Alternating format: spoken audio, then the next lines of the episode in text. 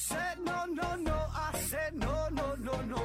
You say take me home, I said no, Perignon. You said no, no, no, I said no, no, no, no. No, no, no, no.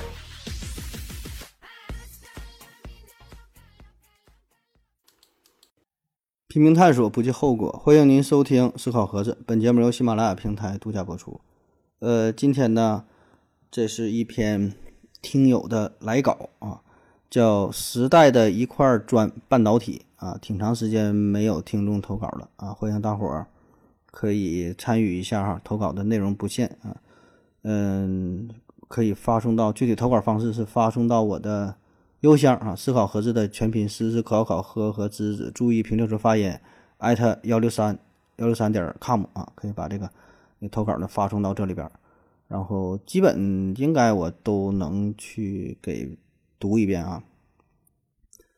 嗯，然后当然对于听众来说哈，你这个慎重收听啊。有人说这个投稿水平，你你这玩意儿你也不看一看，啥玩意儿你都讲，这也有的就太无聊太没意思了啊。这个您受慎重收听啊，或者说。不建议收听啊，这玩意儿它不是我写的，可能跟我的平时的风格不太一样。嗯，但是呢，就是我非常感谢每一位听友的投稿，真的写的人这都挺好的，对吧？这里边就是风格不一样啊，这个水平有的写的挺挺挺高的，有的有点太高，太太深了，可能也是我我也是看的不太懂啊。大伙儿可能听起来也是比较吃力哈，这无所谓啊，反正就是一个玩嘛，也也就是咱们一个互动的形式啊。那好了，我就直接开整。说时代的一块砖，半导体啊，半导体这个词儿啊，对于我们这一代人一定都已经非常熟悉了。嗯，我一看到半导体这个词儿呢，第一反应就是小时候家里的收音机啊。我们这边呢就管叫半导体啊，这也算是一个时代的产物了。实际上，半导体应用的范围是非常广泛的，可以说它存在于我们生活的每个角落啊。我们现在拿在手上的手机。照明用的电灯啊，电脑、电视、电冰箱，哎，我想任何一个电器设备，可能啊都离不开半导体。那么，到底什么是半导体呢？它又是怎么走到今天的呢？如何成为如今社会发展当中不可或缺的一块砖呢？啊，先说说这个半导体啊。半导体呢，最初的原型啊是电子管啊，也就是二极管。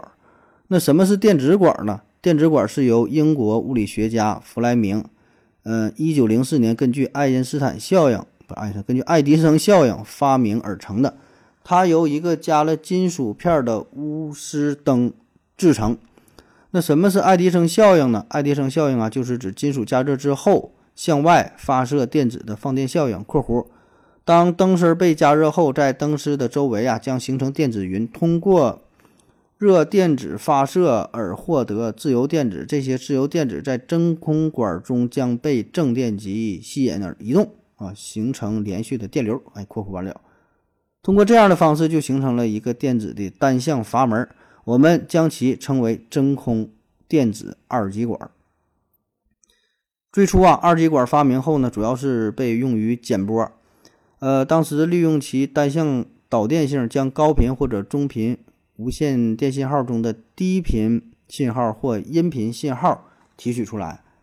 在一九零七年，嗯，弗雷斯特在灯丝和金属片之间呢加入了一个三板，嗯，所以二极管呢又多了一级，成为了三极管。这是人类历史上第一支三极管。有了三极管，人们就可以去用它放大电信号。电信号被放大后，就可以配合减波，二极管过滤出想要的电波。电波被放大后，就可以通过喇叭转化成为声波，这就是最开始的收音机的原理。这一步成为了现代电子工业的起点。那说到收音机啊，那时候收音机呢都特别的庞大。最早的时候呢，收音机有我们现在的鞋柜儿那么大，而且价格也十分昂贵，其价格啊差不多和当时的一辆小客车相当，所以呢都是拥呃能拥有的家庭都是非富即贵啊。但是当时呢，该设备的问问题呢，远不止说其庞大啊。当时呢，这个设备啊，还得使还得预热啊，使用之前还得预热，因为如果没有很好的预热，将会降低三极管的使用寿命。很难想象，当你收听一个节目的时候，你还得提前五分钟打开预热啊。而且呢，体积庞大的三极管耗电量也是非常的惊人，就像大家熟知的第一台计算机埃尼阿克，呃，当时它长呢三十米，高呢四米，厚呢是零零点九米，占地一百六十七平方米啊。呃，这台重达二十七吨的电子巨兽，体内大约包含着一万八千个电子管和其他的电子元器件，每小时呢吞掉一百五十千瓦的电量。现在的手机啊。与其相比，这个成本呢是降低了一万七千倍，小了四千万倍，耗电量呢减少了四十万倍啊，而且呢强大了一千三百倍。后来呢，随着工艺的改进，三极管呢也在不断的缩小，从柚子大小变成了花生大小。但是由于技术瓶颈啊，无法已经无法把这个三极管做的再小了。所以呢，就如我们现在的芯片一样，面临着技术突破的问题。这个时候啊，一个有名的人物马上就诞生了，就是威廉·肖克利啊。一九三二年，在加州理工学院获得学士学位啊。他最初在鼎鼎有名的贝尔实验室作为研究小组的组长。他的主要任务啊，就是找到一种能够代替现有三极管的一种材料。当时啊，贝尔实验室的主要研究方向就是金属锗和非金属硅。呃，他们就是要用这两种物质啊制作一个场效应晶体，一连很多年呢，他们都没有取得成功。那直到直到是一九四七年，肖克利团队用金属锗、金线、硅、弹簧和纸板组成了一个小装置，通过这个装置在不同频率上实现电信号放大的效果，呃，一种新的三极管就产生了。但是呢，他们当时不知道把这个产品呢叫做什么，因为已经和电子管有了本质的区别。在最终的征集下，他们将他们的产品取名为晶体管。所以呢，从这一年开始啊，半导体呀开始从电子管进阶成了晶体管。但是由于专利的问题，他和他的团队成员就闹掰了。那一九五零年，肖克利呢开始呃开发出了锗晶体三极管。这种三极管呢，相比于电子管啊，效率更高，能耗更低，体积更小，已经呢不需要预热了。作为开关，它明显比电子管的速度更快。它已经具有了现代半导体的形态。哎，这就是第一个双极双极结型晶体管 BJT 啊。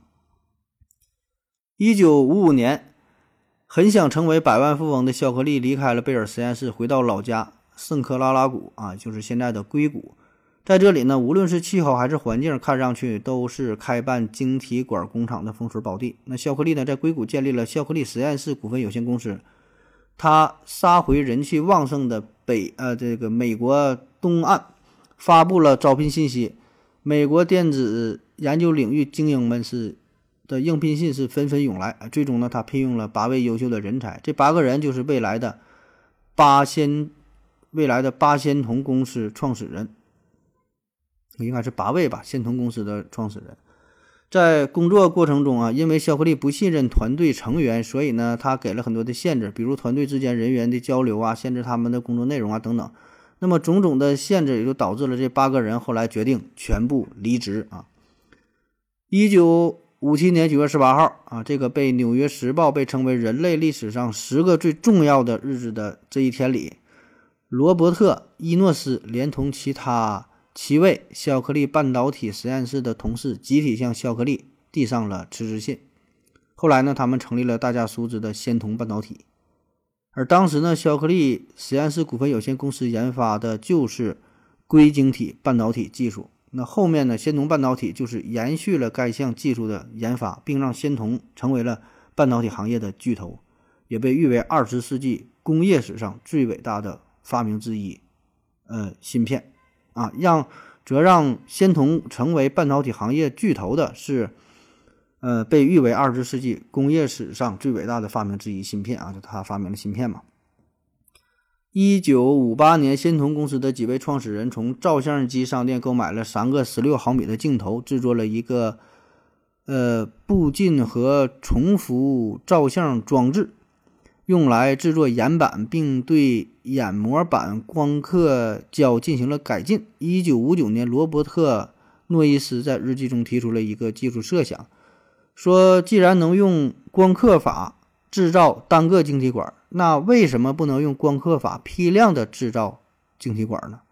把多种器件放在单一硅片上，将能够实现工艺流程中的组件内部连接，这样体积和重量就会减小，价格呢也会降低。为此呢，仙童公司开始将光刻工艺尝试应用于晶体管批量制造。诺伊斯呢提出了平面技术的设想，琼赫尔尼啊就是将这一设想转换为实际可行的平面处理技术的那位大牛人。说到这里，大家已经了解了半导体以及芯片的由来啊。我不是这个专业的，写的确实不够全面啊，有可能呃也可能有很多错误的地方。以上内容全凭我的自己的学习和理解写的哈，不足之处敬请谅解，谢谢。未完待续，半导体的用途及其原理啊，杠生活用品篇，哎，这个期待它的后续啊。呃，非常感谢这位听友的留言啊，就把这个半导体呀，到这个芯片呐、晶体管啊，这这这这一块哈，呃，又回顾了一下哈。也欢迎有有更更多的听友能够来稿啊，欢迎大伙儿来稿啊。感谢您各位的收听，谢谢大家，再见。感谢您的聆听。如果你也想提问的话，请在喜马拉雅搜索“西西弗斯 FM”，在最新一期节目的下方留言即可。欢迎您的参与，我在这里等你哦。